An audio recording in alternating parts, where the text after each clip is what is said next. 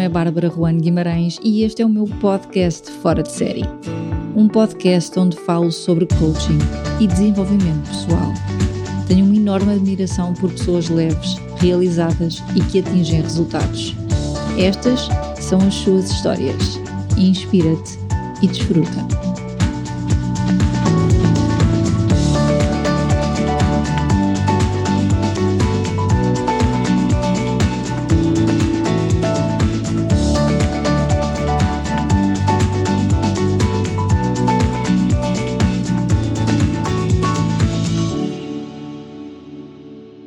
Serias tu se não acreditasses naquilo em que acreditas? Ou quem serias tu se não acreditasses nos teus próprios pensamentos? O que fazes com as regras da vida? Ou que realidade já tomaste como única e gostavas de mudar? Escolher ouvir o Robin é o início de um dia tranquilo. Esta é uma entrevista com um coach executivo Alguém que no início da sua carreira de coaching tirou um ano sabático para investir no seu autoconhecimento e conhecer o mundo. Vou falar sobre o tema das crenças, mudança, dos pensamentos excessivos e estou curiosa sobre as ideias que o Robin irá trazer aqui para o podcast. Olá, Robin, bem-vindo aqui ao podcast Fora de Série. Obrigada por teres aceito o convite. Obrigado pelo convite, Bárbara. Espero que ninguém se incomode muito aí com o meu sotaque brasileiro.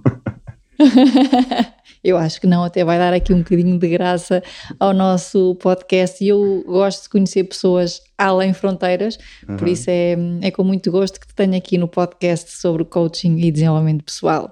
Robin, eu percebi que estás nesta área, uh, eu não te conhecia, há muitas uhum. pessoas que não te conhecem e eu ia começar por esta pergunta, Robin, é de onde é que vem o Robin? Para quem não conhece, uhum. não é? Quem é o Robin hoje e para onde é que o Robin ainda quer ir?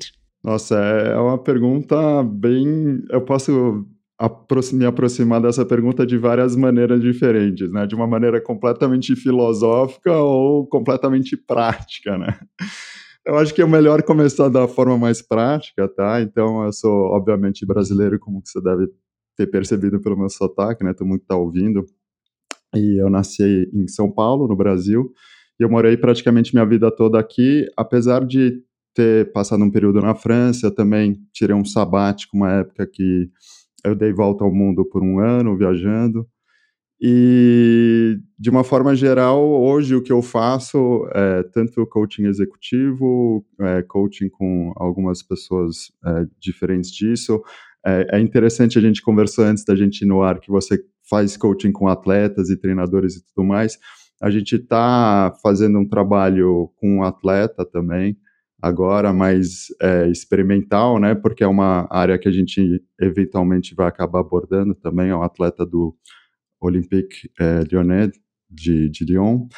E assim, o meu background é de engenharia, mudei para publicidade, acabei entrando no coaching, agora faço essa parte de coaching e treinamento e esse tipo de trabalho aí que você deve ter bastante gente falando sobre isso. Então, isso de uma forma mais prática. Qual é que tu vês que é a diferença, já que falaste sobre isso, de um coaching executivo para um coaching com atletas? Vês grande diferença, dado que estamos a falar de pessoas? Uhum. É, assim, o, o, que, o trabalho que eu faço, essencialmente, ele faz, ele vai muito no, na mecânica de como a nossa mente funciona, né? De como a nossa realidade é criada. E, e, e, e, quando a gente, eu falo sobre a mecânica da mente, eu, eu vou em coisas que são iguais para todo mundo, né? Então eu não falo tanto nem da, do conteúdo da mente das pessoas, né? As histórias que estão passando na, na cabeça das pessoas. Não abordo tanto a parte de programação, né? Por que, que as pessoas pensam o que elas pensam, mas sim a mecânica de como toda a realidade é criada, né? Quais são os elementos que criam a, a realidade e onde a gente acaba vivendo, né? Que a maioria das pessoas não percebem que elas estão vivendo dentro da mente delas, né? E existem alguns elementos que são muito, que não são muito parecidos, mas são iguais para todo ser humano e todos são verificáveis, né? A gente tem uma experiência, independente de qual ela for, todo mundo tem uma experiência. Então, nesse, então, quando a gente começou a trabalhar com atleta, a gente já sabia que a gente ia encontrar esses mesmos elementos. Né? Então, tem essa parte que é muito parecida. E, assim, obviamente, o conteúdo, as histórias, as programações vão ser diferentes, são muito interessantes, mas no final das contas, todo humano é humano. Isso é o que a gente tem em comum com todo mundo. Então, na verdade, está sendo muito divertido, assim, ver, ver o impacto e ver essa coisa se desdobrando. Sim, o que muda, o que tu estás a dizer é que o muda principalmente é o contexto onde as pessoas operam, onde as pessoas depois aplicam as ferramentas que, que nós acabamos por ensinar, não é? Então, qual é que tu vês que é o maior desafio em termos de coaching executivo? É, eu acho que talvez uma das coisas, eu acho que até pelo nosso último ano e meio de, de pandemia e, e tudo mais, acho que as pessoas estão extremamente, e, quando você fala de executivos e líderes e tudo mais, é essa parte da saúde mental dos, dos liderados, né? É, existe uma preocupação muito grande, eu não sei como está ah, em Portugal, mas aqui no Brasil está rolando muito burnout, tem muita gente que, mesmo sem ter um próximo emprego, está desistindo do emprego porque é, por essa dinâmica de home office, as pessoas trabalhando em casa, trabalhando sozinhas e alguns líderes que não estão acostumados com isso, né, não estão acostumados com uma liderança remota, eles acabam querendo check-in e, e, e, ver como é que esses liderados estão indo e acabam ficando muito é, a expressão em inglesa de breathing down their neck, né, de respirando no cangote delas mesmo para ver se elas estão fazendo o trabalho. E as pessoas em, conse em, em, conse em consequência, né, os colaboradores por eles estarem nessas posições, por eles não estarem fisicamente presentes é, com nas empresas delas e tudo mais, elas acabam achando que elas precisam demonstrar mais trabalho ainda. Então elas acabam se exaurindo de tanto trabalhar e querer mostrar serviço, né? Isso tudo vem de uma insegurança de, de estabilidade de emprego e tudo mais, né? Então, é, tá, tá esse, esse push and pull dos dois lados, né? Tanto do lado dos executivos, dos líderes e tudo mais, como dos colaboradores, desses liderados que realmente estão é, trabalhando muito mais, né? Tanto é que está se dizendo muito agora que, putz, o home office é excelente porque as pessoas, na verdade, aumentaram a produtividade, né? A produtividade está demais, aumentou, mas eu acho que é justamente por isso, né? As pessoas estão tão inseguras que elas estão é, trabalhando no limite delas. Então, em termos mentais, Robin, quando as pessoas agora dizem que o teletrabalho, diz em Portugal, o teletrabalho veio para ficar, que é aqui um sistema que é capaz de ter vindo para ficar. O que, qual é que é a tua opinião sobre isso? Eu acho que depende da resistência da pessoa, né? É, como, como tudo na vida, né? Eu acho que as pessoas, é, quando elas nascem, elas meio que vão construindo um condicionamento de como elas acham que o mundo deveria operar, né? Quais são as condições é, normais do mundo, quais são as coisas, como, quais são as regras do mundo, e elas acabam se convencendo que essas regras são de fato do mundo e não da mente delas. Né? Ah, é assim que o mundo tem que operar, e se é, alguma coisa desvia desse normal, se alguma coisa desvia dessa, dessas regras que eu acho que são as regras do mundo, eu começo a, a resistir isso, né? Eu começo a, a não querer me adaptar, a não querer que seja desse jeito, porque não é assim que o mundo foi feito, não é assim que ele deveria funcionar, não é assim que eu estou acostumado. Né? Então, por esse lado, se a pessoa não, não é, se adapta, né? E eu acho que a adaptação não é nem uma coisa que a gente faz, né? É uma coisa que ocorre naturalmente quando a gente não está resistindo à mudança, né? Então, quando a pessoa não resiste a essa mudança, eu acho que pode ser muito proveitosa, muito boa. É, aqui no Brasil se fala muito no, no modelo híbrido, né, de nem 100% em casa, nem 100% no escritório, as pessoas terem uma flexi flexibilidade melhor. Agora, quando existe uma resistência e tem pessoas que sim, que falam, ah, o meu tipo de emprego não pode ser feito desse, desse jeito, ou o meu trabalho requer uma presença, ou qualquer coisa assim, e a resistência disso eu acho que isso é um dos elementos que pode, de fato, não ajudar muito para o que vocês chamam de teletrabalho, né?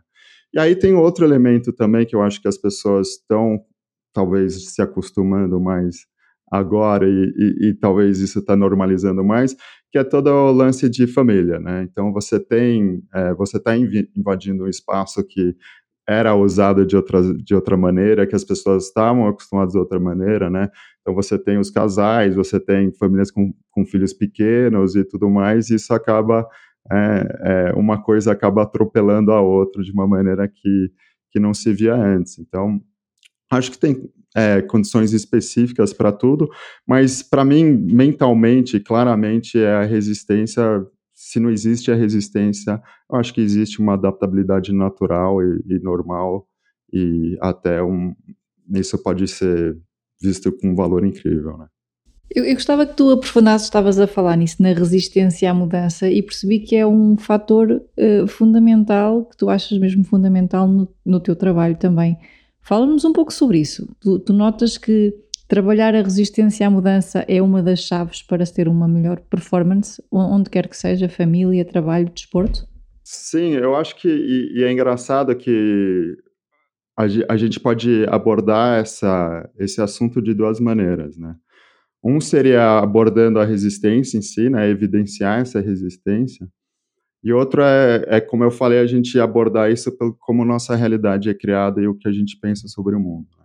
Então, eu falei um, um pouco na nossa conversa já que as pessoas nascem e elas é, acabam se condicionando por perceberem como o mundo funciona dentro da cabeça delas. Né? Elas, elas assumem algumas coisas como verdades absolutas, assumem regras do mundo como se fossem regras do mundo e não percebem que essas regras, na verdade, são da mente delas, que foi criado dentro da mente delas. Né? Isso é completamente invisível para a gente, porque esse processo de criação da nossa realidade ele é invisível, a gente só vê o resultado final, que é o mundo, né? É um mundo tangível e que a gente aparentemente a gente interage. Né? Então, é, quando a gente determina essas regras, isso a gente está provavelmente fazendo desde que a gente nasceu, né? A gente está, nossa mente, para facilitar a nossa vida, está criando essas regras, é, é, indicando para a gente como ela acha que o mundo funciona e tudo mais. Quando alguma coisa não sai dessa maneira, quando alguma coisa é diferente dessas regras ou qualquer coisa, existe uma resistência que a gente não percebe, também é invisível, mas é essa resistência de tipo, isso não pode. Né? Isso não pode ser desse jeito. Não é assim que eu aprendi que o mundo funciona. Então é como se eu estivesse vendo uma pedra voando, sei lá, uma pedra com asas voando. É assim, como, como que isso é possível, né? Tipo, não é, não é possível que isso esteja acontecendo, né? Então, é, e, e por isso que às vezes você abordar pela resistência é, é, é, um pouco complicado, porque a pessoa vai falar assim: obviamente eu estou resistindo isso porque não é assim que funciona. Então, a exploração que normalmente eu embarco é vamos, vamos explorar como que essa realidade está sendo criada e onde ela existe, né? Porque se na minha realidade está acontecendo isso, se eu vejo as coisas dessa maneira, eu vou reagir naturalmente contra uma coisa que eu acho que está errada. Né? Então, quando a pessoa começa a perceber que é, que se ela não tivesse esse pensamento de resistência que é invisível para a gente, mas se ela não assumisse certa, certas coisas como verdades absolutas, ela naturalmente iria se adaptar a qualquer situação. Né? Então, é, em vez de, de, eu falar que a gente precisa desenvolver uma falta de resistência, ou a gente precisa desenvolver menos resistência, ou, ou precisa desenvolver qualquer qualidade, eu prefiro muito mais é, me aproximar desse assunto ajudando as pessoas a enxergarem que elas naturalmente já são adaptáveis, né? que a adaptabilidade é a nossa natureza. Que isso não é uma coisa que você precisa desenvolver, isso é uma coisa que você já tem dentro e já está fazendo, e você chegou até aqui justamente por causa dessa característica. Né? E aí, quando a pessoa enxerga isso mais profundamente, ela fala assim: putz, então, se eu não tivesse resistindo às novas coisas, se eu não tivesse atrapalhando a minha adaptabilidade natural, eu estaria, um, mais bem adaptado, mais adiantado numa curva de aprendizado, e dois, eu estaria sofrendo bem menos, né? E agora estavas a falar e fez-me um bocadinho lembrar também isso, eh, os medos. Os medos também vêm de crenças, ou seja, de algo que aconteceu no passado que nós achamos que é uma verdade absoluta e que só pode acontecer assim, e por isso criamos medo porque achamos que o futuro vai ter exatamente o mesmo resultado do passado. E normalmente os medos são isso, não é? As nossas alucinações de que, como já aconteceu ou como já me disseram que pode acontecer assim, isto é uma verdade absoluta. Não, é um bocado dizer que se nós formos todos os dias com a cabeça limpa de, não diria tudo aquilo que aprendemos ontem, mas, pelo menos aquilo que aprendemos ontem ou há anos e que não funcionou, se nós limparmos todos os dias a mente, somos capazes de fazer novas coisas todos os dias e ter novos resultados todos os dias, não é? É um bocadinho isso, esta adaptabilidade, era disto que estavas também a falar? Sim, e tem um, um, elemento interessante no que você trouxe, né? Porque a gente não percebe que a gente nunca está lidando com o passado ou com o futuro ou nada, né? A gente sempre está pensando ou lidando ou, ou, vivendo dentro de uma realidade que está sendo criada exatamente nesse momento, né? Então, uma lembrança do passado, ela não. Agora, a gente não está vivendo o passado. A gente está vivendo na produção desse momento, desse pensamento, que a gente chama de memória do passado, mas ele está sendo criado exatamente nesse momento. E as pessoas, às vezes, ou muitas vezes, não percebem que com que, o que elas estão lidando, né? Então, eu outro dia estava numa conversa com o CEO e ele me contou uma história interessante sobre é, é, é tipo uma analogia assim, né? Assim, passarinho que canta, é, passarinho quando vê o gato para de cantar. Eu não lembro exatamente qual é o negócio, mas o, o, o resumo da história é esse, né? Quando o passarinho vê o gato, ele para de cantar. Muito do que eu vejo hoje é as pessoas são tão focadas em mudança de comportamento através de é, força de vontade, né, de willpower e esse tipo de coisa, que é como se eu pegasse esse passarinho e forçasse ele a cantar, mesmo ele vendo o, o gato ali e, estiver morrendo de medo, né? Então, eu posso até conseguir fazer com que o passarinho é, cante de alguma forma, né? Posso convencer ele, posso subornar ele, posso é, apontar uma arma na cabeça dele que ele tenha mais medo de mim do que do gato ou qualquer coisa assim. Mas isso não é sustentável, né? Porque assim que eu sair de lá, ou assim que ele não tiver uma pressão maior que aquela que ele está vendo da morte com o gato diante, ele para de cantar. Então, esse, é, é, esse approach de você forçar as pessoas a fazerem aquilo que não é que não está de acordo com a realidade deles, normalmente, por mais que ele possa acontecer, ele não é sustentável, né? Então, aqueles líderes que acabam impondo muito, né? Que acabam é, gerando medo dentro das pessoas e forçando as pessoas a fazerem as coisas, elas têm normalmente aquele resultado bom imediato, né? Que ela vem e dá uma, uma chacoalhada e as pessoas acabam produzindo mais naquele primeiro momento, mas ao longo do tempo aquilo vai decaindo e você vai acabar num lugar pior que você estava antes. Em compensação, o que você pode fazer é explorar com o passarinho a realidade dele, né?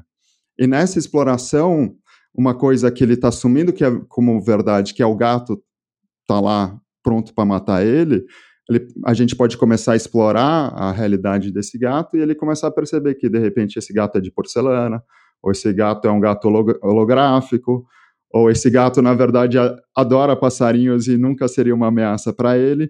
E, e quando esse, essa realidade muda, essa realidade do passarinho muda, onde o gato não é mais um problema, eu não preciso mais forçar ele a cantar, né? Não preciso mais fazer com que ele faça ou, ou, trabalhar os hábitos e os comportamentos e as ações dele, porque ele naturalmente vai agir de uma forma mais sensata, né? Então, só que de novo, né? É, muitas vezes a gente não percebe que a, a gente está vivendo na nossa realidade e a outra pessoa está vivendo na realidade dela, né? E a gente olha para uma circunstância do jeito que a gente vê na nossa realidade, esquecendo que a realidade da outra pessoa é completamente diferente. Então, o que eu acho que funciona para mim não tem, ou a, a, tática certa, a ação certa que eu vejo para mim, não tem absolutamente nada a ver com o outro. Né? Como é que tu geres uh, no teu trabalho pessoas que de facto então querem ter esses resultados acima, Robin? Essas pessoas que, que querem um pouco mais, que querem ser melhor, que querem subir um degrau, como é que funciona esta adaptabilidade e esta resistência à mudança para, de facto, os líderes mais ambiciosos? Sim, é, e aí que é engraçado, né? Porque é, é, é tudo completamente contraintuitivo quando a gente está falando de criação de realidade, né? Porque quanto mais a gente parece que a gente é, foca ou quer um objetivo final, mais a gente cria uma dependência daquele próprio objetivo para nosso bem-estar. Né? É, a gente sem, sem perceber, né, inocentemente, a gente começa a depositar um, um bem-estar que é inerente nosso, né, um, um well-being mesmo, um, um, estado de plenitude, de paz, que é inerente nosso, que faz parte da nossa natureza, a gente começa a depositar isso em coisas externas, né? Isso pode ser um, uma meta, um objetivo, um relacionamento, uma conquista pessoal ou qualquer coisa assim. E no momento que a gente faz isso, né? A gente acaba entrando num, num, num, num processo de estresse, né? De ansiedade, de, putz, agora eu preciso daquilo para me completar de novo. Sem perceber que inicialmente a gente que depositou a necessidade daquela, daquele elemento externo. Então, a maneira que eu normalmente abordo isso com as pessoas é: vamos fazer primeiro um, um dar uma volta para dentro, né? Para a gente em vez fazer uma autorrealização do que a gente de fato é, né? Em vez de, eu, eu falo, as pessoas falam muito, não sei aí em Portugal como é que tá, mas aqui no Brasil falam muito de autoconhecimento, né? De, putz, você tem que conhecer melhor esse, esse personagem e tudo mais. Eu falo, antes de conhecer esse personagem, vamos fazer um auto-reconhecimento para a gente entender quem de fato a gente é, né? Antes da gente entrar na seara de o que eu penso que eu sou, o, o, o que eu criei que são meus valores, o que eu criei que eu gosto, o que eu criei, assim, vamos explorar o que vem antes disso e o que está criando tudo isso, né? E quando a gente começa a dar esse passo para trás, a gente começa a perceber que a gente sempre está partindo de um ponto onde a gente já está completo, a gente sempre teve, né? A gente já está pleno, a gente já está em paz, e a gente simplesmente é, se envolveu nessa realidade de que alguma coisa está faltando, né, nesses pensamentos ou nessas coisas que alguma coisa está faltando, e isso acabou distraindo da gente daquilo que a gente é na essência. Então, quando eu volto para isso e eu vejo que está tudo bem, eu saio no mundo não para o mundo me completar, mas eu saio já no mundo como uma pessoa completa. E quando eu saio no mundo como uma pessoa completa, a, a maneira que eu vou me manifestar vai ser de é, ser essa manifestação da plenitude, né? Eu, eu, vou, eu vou servir de fato as pessoas, eu vou ajudar de fato as pessoas, eu não vou querer arrancar nada delas, eu não vou querer tirar nada delas, porque eu já estou bem, eu já estou completo.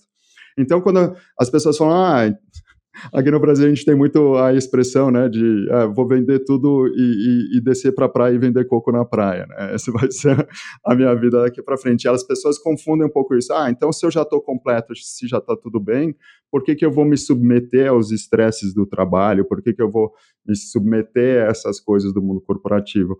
Mas, na verdade, você está entrando sem se submeter a nada, porque nada mais daquilo te afeta, né?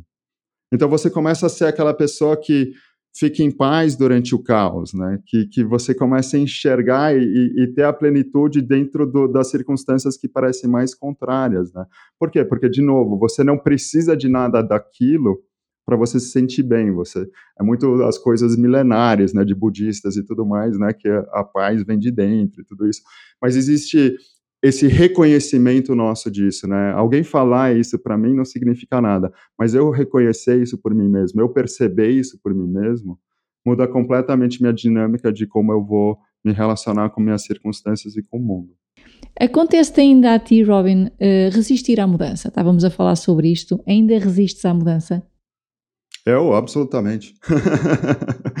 é, porque é imperceptível, né? Quando a gente está resistindo mudança, é que a gente não está enxergando a nossa própria resistência e tudo que está acontecendo é um, é um mau entendimento de como de fato as coisas funcionam, né?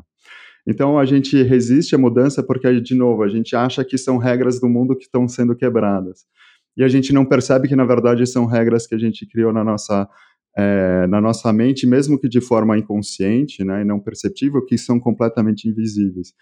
Então, é, mas é interessante, porque hoje em dia, quando, sabe, quando sem, você começa a subir aquela, aquela angústia, ou aquela irritação, ou aquela, aquele, que alguma coisa não está certa, hoje em dia, quando isso acontece, em vez de eu me voltar, em vez de eu me voltar ao mundo é, querendo achar o que tem de errado com o mundo, eu me volto para dentro e eu vejo, putz, que, que, que eu estou vendo, que, é, que, que eu estou acreditando que é uma verdade absoluta, que eu acho que está sendo quebrado agora, que eu inventei. Então é sempre um momento muito interessante de você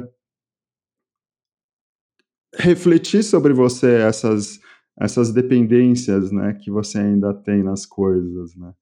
E, e, não tem nada de errado com isso, não tem, não tem, não é uma questão de certo ou errado nem nada, mas é uma coisa muito interessante porque quando a gente percebe isso, quando a gente realiza essas coisas, naquele, naquele momento existe um, um certo desapego, né, um certo release daquela dependência, né?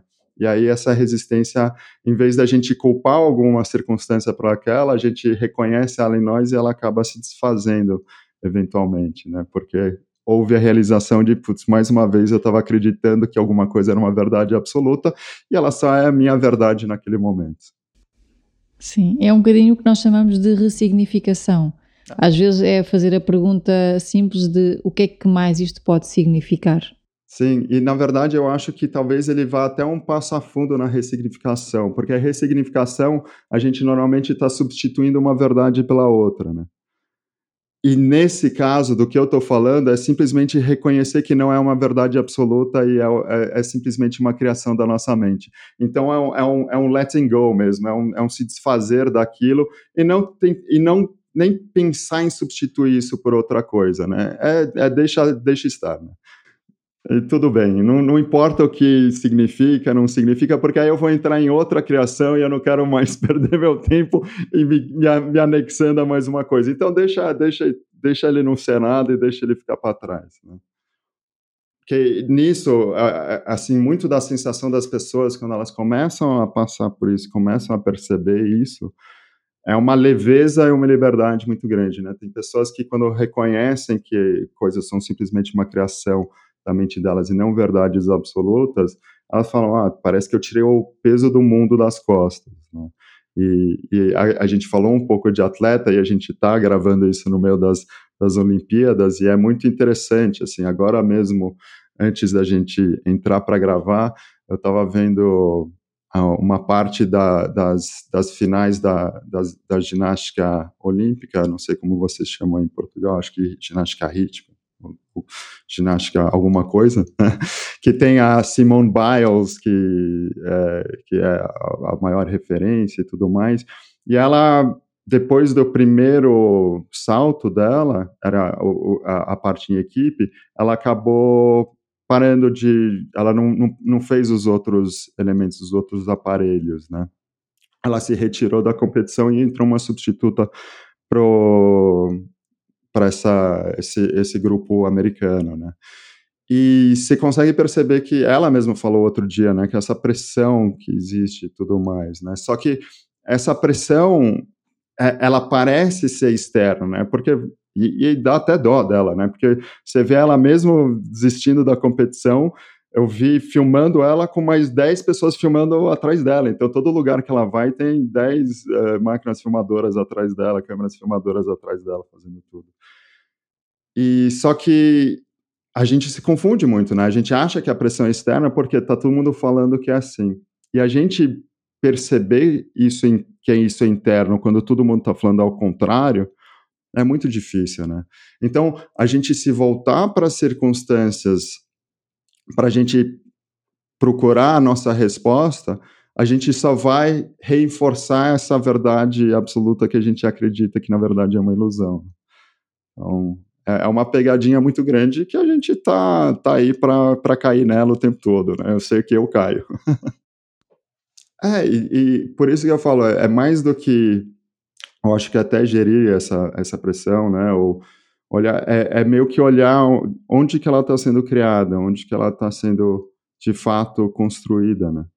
E, e como tudo é, é construído na nossa mente. O, o, outro dia eu fui ter uma conversa com alguém que eu não, eu não, eu acho que eu conheci pessoalmente rapidamente, né? E tinham me falado muitas histórias sobre essa pessoa. Então, quando eu fui conversar com ela, logo antes de eu, de eu ir para a conversa, eu já estava com toda uma narrativa do que, que era essa pessoa na minha mente, né? De quem ela era, do que, que ela fazia, não fazia e tudo mais. E aí eu percebi que eu estava ficando um pouco né, ansioso para essa, essa conversa, um pouco, sabe, estava se passando alguma coisa dentro que eu não estava normalmente à vontade. Normalmente eu fico muito à vontade hoje em dia, independente das circunstâncias. Eu percebi isso crescendo, né? E nesse momento, de novo, em vez de me voltar para as circunstâncias, o que está errado com as circunstâncias, eu tive um insight, eu tive uma realização naquele momento que, na verdade, eu estava comprando todas essas, essas histórias sobre essa pessoa como verdade. Eu tinha criado todo esse personagem com todas as cores e dimensões e narrativas e como que a pessoa se comporta e tudo mais, mas tudo isso foi uma criação minha dentro da minha mente, né?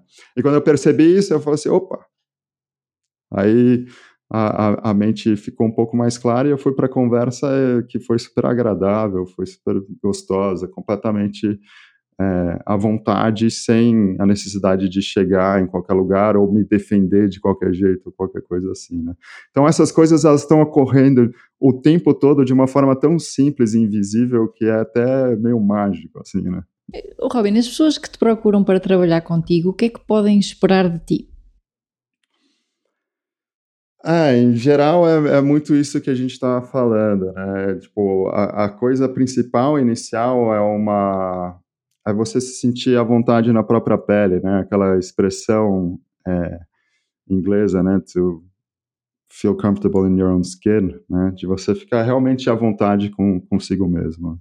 É, e, e a partir disso, porque a partir disso muda completamente a dinâmica da sua vida, né? Então as, as, as implicações disso são em todas as áreas da nossa vida, né? A gente acaba tendo é, um, uma, um relacionamento muito melhor com as pessoas, comunicando de uma maneira muito mais fácil, conectando muito melhor com as pessoas, a gente acaba sendo muito mais criativo e inovador porque a gente para de se apegar às nossas ideias como verdades absolutas, né? A gente dá aquele espaço para insight. A gente acaba sendo muito mais produtivo e performando muito melhor também porque a gente para a resistir a essas mudanças e a gente se adapta muito mais rapidamente ao que tem que ser feito. A gente não se apega tanto a, a as maneiras que a gente tem para chegar em certos pontos, né? Que é um ponto super interessante. A gente, é, às vezes, tem um objetivo que a gente quer chegar, a gente planeja o nosso caminho para esse objetivo e a gente fica muito mais apegado ao caminho do que o objetivo em si, né? As pessoas estão votando, não, mas eu não quero mudar o meu plano, né? Então você, o, o ego acaba desaparecendo muito e você acaba trabalhando de uma forma muito mais inteligente, né? Muito mais inteligente e muito mais à vontade. É, é, é um pouco daquilo. Você, você se vê mais como um instrumento de como você pode servir diferentes cenários, diferentes aspectos da melhor forma, sem levar as coisas pessoalmente, né? Sem que isso tenha alguma coisa a ver com, com, com você, né? Não sei se, de novo, eu consegui responder sua pergunta, que às vezes nem eu consigo entender o que eu faço para mim mesmo. O que é que tu dizes a alguém, então, eh, Robin, que não está bem na sua própria pele e que quer mudar? Eu normalmente assim o que me vem agora é não acredite em nada que as pessoas estão te falando e começa a fazer uma exploração do que é verdade por você mesmo, né? porque muito disso, muito desse negócio de não ficar à vontade na nossa própria pele, é a gente achar que existe uma maneira certa e um caminho certo e a gente fica querendo imitar outras pessoas que têm aquilo que a gente acha que está nos faltando, né? Então a gente se põe uma pressão e começa a fazer coisas que naturalmente não fariam sentido para a gente.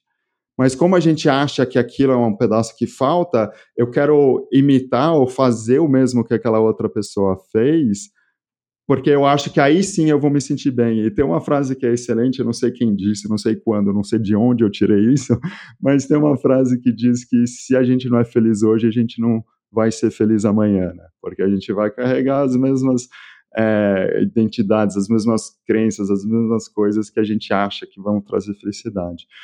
Então, eu acho que a primeira coisa que eu diria é não, não ouça a, as instruções de ninguém e procure o seu próprio caminho internamente, né? Inclusive eu, tipo, eu, eu sempre falo para as pessoas assim, eu sou a última pessoa que você tem que ouvir, né? Você tem, tudo que eu estou fazendo aqui é ajudar você a encontrar a sua própria voz, encontrar é, o que você realmente é na essência, mas só a gente pode perceber isso por nós, né? Ninguém pode fazer isso por nós.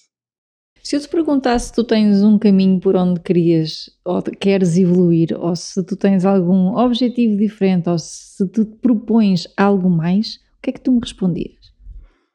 Ah, eu tenho vários objetivos. É, e eles mudam o tempo todo, né? No momento eu posso dizer que. É...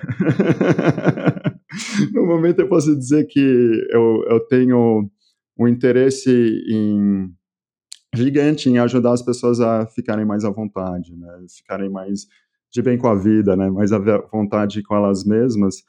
E, e, aí, e aí, de uma forma prática, eu estou explorando, eu tenho um sócio aqui no, no, Brasil, a gente tem uma empresa e a gente está explorando isso de várias formas, né? Tanto no mundo corporativo, como agora no mundo dos esportes também, né? A gente é, pensa em, em atingir pessoas visíveis, né, para que elas tenham esse impacto e que elas possam ser porta-voz dessas coisas também, né, que para que outras pessoas percebam e, e, e, e apontem as pessoas de volta para elas, né, porque no, no geral, assim, eu vejo muito no mundo de hoje muito essa essa cultura de gurus e de pessoas e endeusamento de pessoas como se elas fossem donas da verdade ou como se elas tivessem as respostas, né?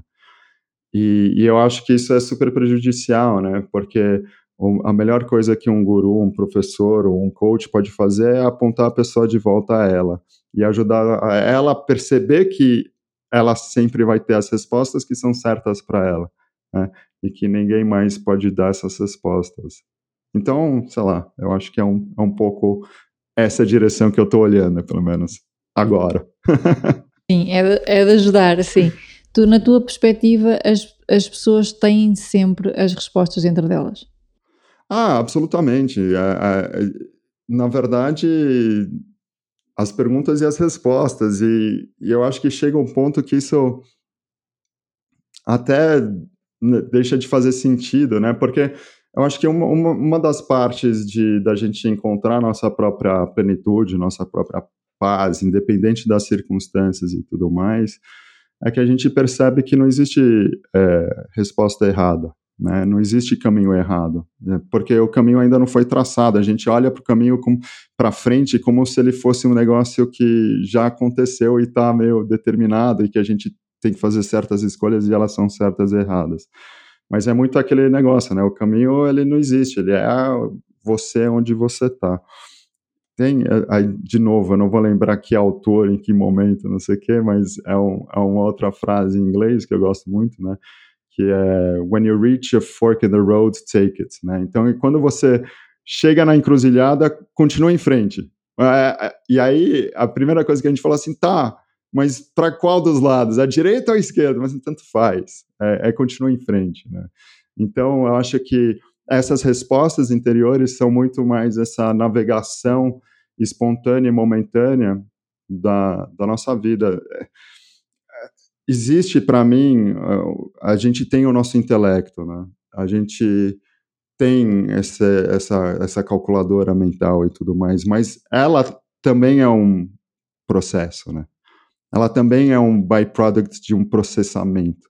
Então, existe uma inteligência por trás disso que está processando, inclusive, nosso intelecto, assim como ele cria todas as outras funções do nosso corpo e, e as milhões ou bilhões de processos que estão acontecendo, existe essa inteligência e, nosso, e a gente esquece que nosso intelecto é só mais um desses processos e a gente acha que é ele que está controlando, quando na verdade ele é só mais um desses processo que está acontecendo. Então, quando a gente percebe isso, a gente percebe que já existe uma inteligência por trás que está mantendo a gente não só vivo, mas thriving, né, da gente indo além, a gente consegue relaxar e a gente consegue perceber que de fato não tem como a gente não ter as respostas, né? Pelo menos a, aquela melhor resposta que a gente vê para aquele momento, de acordo com a realidade que a gente está enxergando, né? Que a gente, A gente falou do passarinho lá atrás. Neste teu caminho, Robin, qual foi o teu momento mais marcante?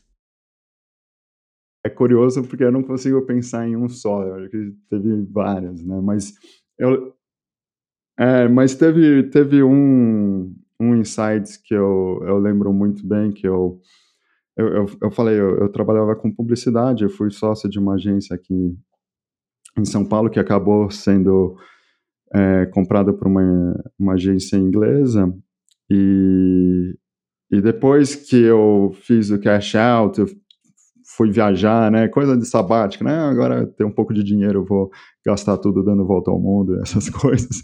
Quando eu voltei, é, algumas pessoas me contratavam num esquema de freelancing e tudo mais. E eu lembro que eu fui fazer um, um trabalho, é, me pediram para criar um workshop é, numa sexta-feira para segunda-feira seguinte. Né?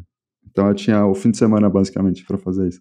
E aí começou aquela narrativa de como isso, como se faz isso? Não é possível que estão me pedindo uma coisa dessas eu não acredito, que ousadia, não é, né? Aquela narrativa interna de. E, e, e, uma hora eu cliquei e falei assim: nossa, eu estou perdendo tanto tempo nessa narrativa, nessa história de que isso não, não é justo que isso não se faz, que eu poderia simplesmente pegar e fazer e na segunda-feira descobrir se eu tenho alguma coisa pronta ou não, né? Mas realmente ficar me perdendo com essa história não vai levar lugar nenhum e eu só vou ficar estressado com isso tudo, né? Então, eu vou ficar infeliz, eu não vou produzir nada de bom, então, eu, só eu tô saindo perdendo nisso tudo, né? E naquele momento eu cliquei nisso e eu comecei a eu simplesmente fiz o trabalho, né? Eu falei assim, deixa eu ver o que eu faço. Eu, eu não fiquei tão focado no final, no objetivo final. Era um North Star, obviamente, né? Era um, um ponto de chegada, mas eu fui descobrindo muito como eu ia chegar lá ao longo do tempo e, e eu fiquei mais naquele espaço de curiosidade, né? O que será que eu vou ter pronto na segunda-feira de manhã?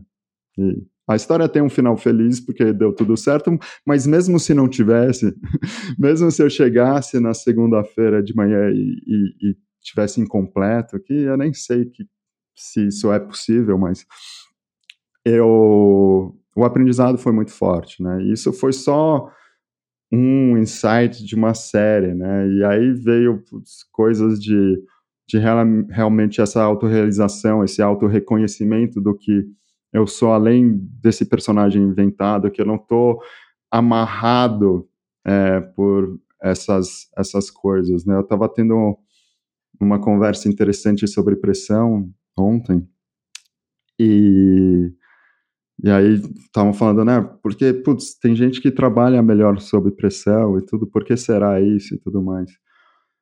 E, e a gente volta para aquilo que a gente estava falando desde o começo, né? Da resistência e das regras, né? Eu acho que as pessoas vivem por certas regras, né? E, e quando elas sentem uma pressão maior, naquele momento elas falam assim, putz, agora eu vou ter que jogar essas regras fora, né? porque eu preciso entregar certa coisa, ou ela criou essa necessidade que ela precisa. E aí ela, ela se libertou dessas amarras que ela ainda não percebe que ela criou para ela, e ela falou assim: eu vou quebrar as regras, mas é só para esse momento. Agora, eu acho que tem uma realização maior, que é quando a gente percebe que essas regras foram todas inventadas desde o começo, a gente não precisa chegar a um ponto de pressão para a gente se desvencilhar delas, né?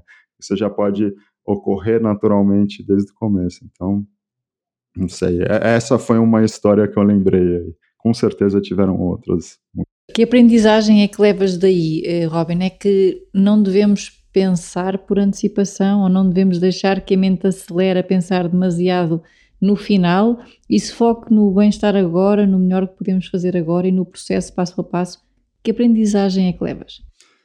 Ah, é, eu vejo muito como existem com certeza tem esse aprendizado de que, putz, eu me estressar agora, eu, eu posso estar bem agora, independente das circunstâncias, né? Eu não preciso me colocar uma pressão, isso não vai aumentar a minha produtividade, na verdade, ela vai só trabalhar contra, né? Porque enquanto eu estou ali me queixando do que é, do que é justo ou não, eu estou perdendo tempo de coisas que eu poderia simplesmente fazer e parar de sofrer, né?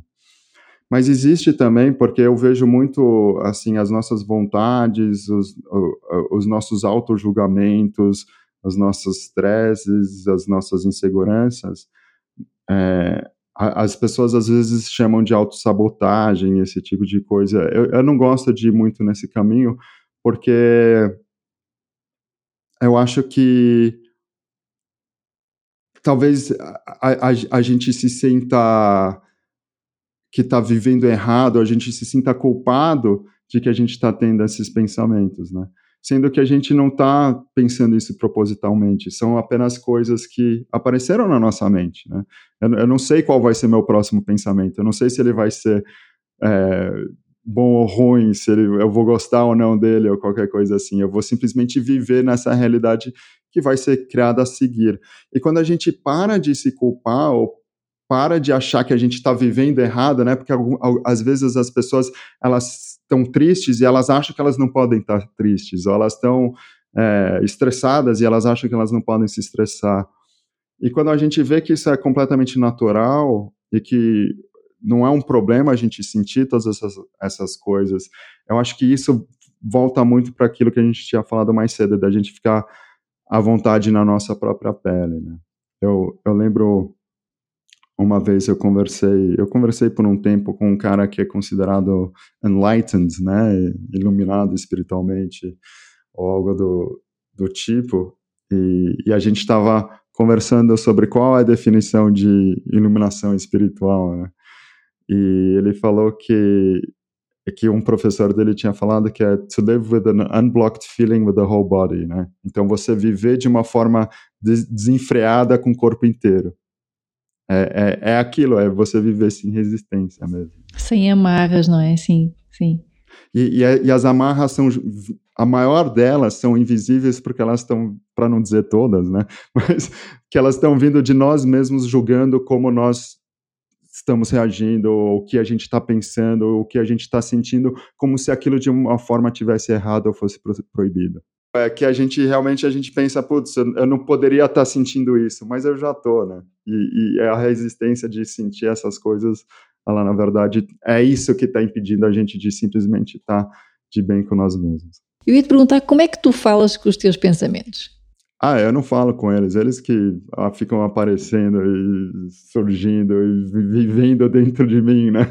Eu não tenho muita opção, eles vivem dentro de mim, eu tenho controle nenhum sobre eles. E quando, quando vem algum que, que não te serve no momento, não é? Não é certo nem errado, mas não te serve, não te deixa bem, o que é que tu fazes? É, eu acho que eu não faço nada, eu, mas é, é é, é, justamente isso, né? Porque eu acho que dentro dessa exploração a gente percebe que pensamentos às vezes não significam nada sobre a gente, né?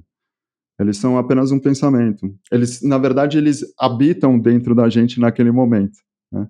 Do mesmo jeito que elas vêm, eles vão e eles não querem dizer absolutamente nada. E a gente pode absolutamente mergulhar em alguns como com certeza eu faço de tempos em tempos, e descer aquele rabbit hole, né? Descer numa narrativa que vai fazer a nossa mente imaginar um monte de coisa e ter aquela ansiedade absurda do futuro ou alguma memória do passado que a gente não gostaria de reviver.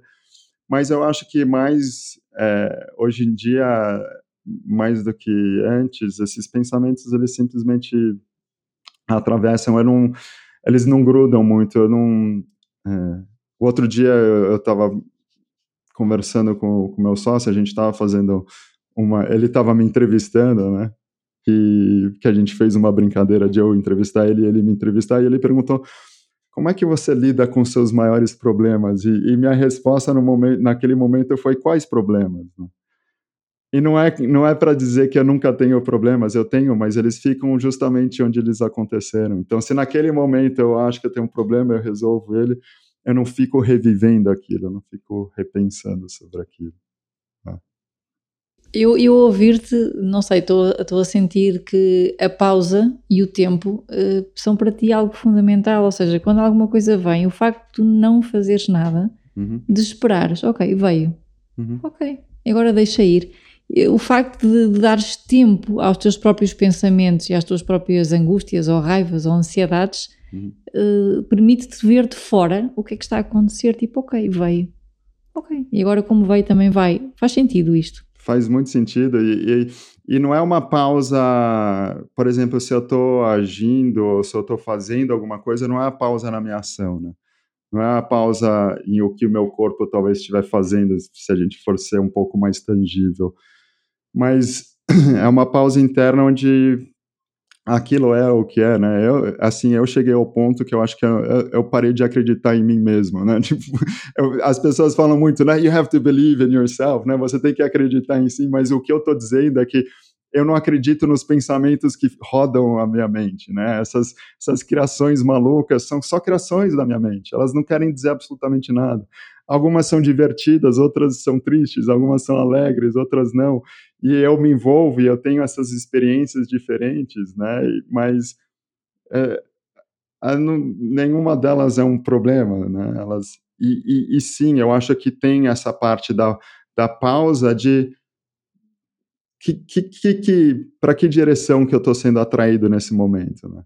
Para que, que, que parece, me parece mais relevante, né?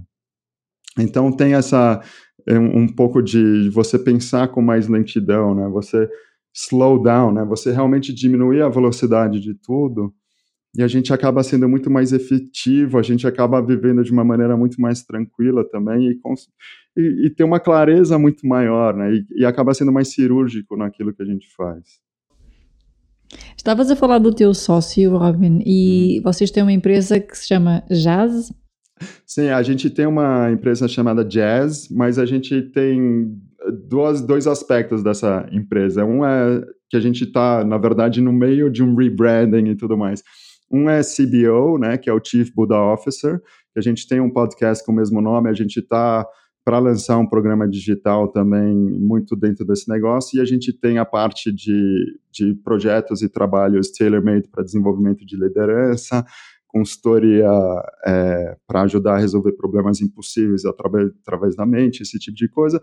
E a gente tem uma outra iniciativa, que é essa que eu te falei de esportes, que chama Sports Spark, que é voltado mais para atletas, é, tanto, prof, tanto profissionais como amadores, que, na verdade, isso, inclusive, a gente tem uma parceria com uma empresa de startups aqui é, no Brasil que é, eles, eles é, acabam, não sei se, eu não sei exatamente, acelerando startups e tudo mais. Então a gente está decidindo pegar um, um, aspecto desse Sports Park e transformar ele numa startup para ser acelerado e tudo mais, em parceria com essa outra empresa. Então são projetos diferentes que a gente está aí criando e se envolvendo. E de onde é que vem o nome jazz ou jazz? Jazz, assim, se, se for ver, nosso site é jazz com três .in, porque foi, obviamente, um problema do que, que a gente poderia registrar na internet. Né? Não necessariamente a gente queria que tivesse três vezes o jazz, mas a gente pensou em jazz porque como a gente vê a vida, né, esse improviso, essa, essa maleabilidade, esse você tá é, é, sempre essa brincadeira, né? Essa, essa, troca, não existe um jeito certo, um jeito correto, né? Aliás, falando disso, tem, eu não sei se você já viu um, tem um vídeo maravilhoso do Herbie Hancock falando sobre, é, acho que uma vez que ele estava tocando em Stuttgart com o Miles Davis e ele está no meio, eles estão começando lá, está começando a tocar, acho que So What, um dos clássicos do Miles Davis. E, e, o Herbie tá lá, ele é bem novinho, né? Para quem não conhece, ele, ele é pianista, né? Ele é um dos maiores pianistas de jazz e o Miles Davis, talvez o maior jazzista de todos os tempos, trompetista. E o Herbie Hancock tá lá tentando acompanhar, né? O, o, o Miles, o Miles entrou num solo e o Herbie tá lá e de repente ele tocou uma nota errada, né? E, e no momento que ele tocou a nota errada, ele fez aquele tipo, se afastou um pouco do piano. Ele falou que o Miles deu uma pausa, e aí o Miles começou a, a tocar como se aquele acorde tivesse sido correto, né? E o Herbie conta que a grande lição dele naquele momento é que o Miles não viu aquilo como um erro. Ele viu simplesmente aquilo como uma coisa que aconteceu. E ele se viu que era o, o, o, o trabalho dele se adaptar e criar uma coisa a partir dessa nova realidade, a partir desse novo fato, a partir desse novo evento. Né? Então, assim, acho que essa história, na verdade, ele veio. Eu, eu, eu fiquei sabendo disso é, recentemente, acho que não faz nem um ano. Então, ele veio muito tempo depois da gente criar a empresa, mas para mim isso resume muito o que é o jazz e, e, e, e é uma história legal de se contar. Robin, muito obrigada por, por, por esta conversa. Estamos mesmo a terminar o podcast Sim. e eu queria te fazer uma última pergunta. O podcast chama-se Fora de Série. Eu acho que tenho aqui uma ideia da tua resposta, mas a minha última pergunta para ti é: quem é que é o Robin fora de série? É, é, o, é o Robin que não que não tá pensando mais sobre ele. Quando quando todo o pensamento sobre mim desaparece, eu estou simplesmente em flow com a vida.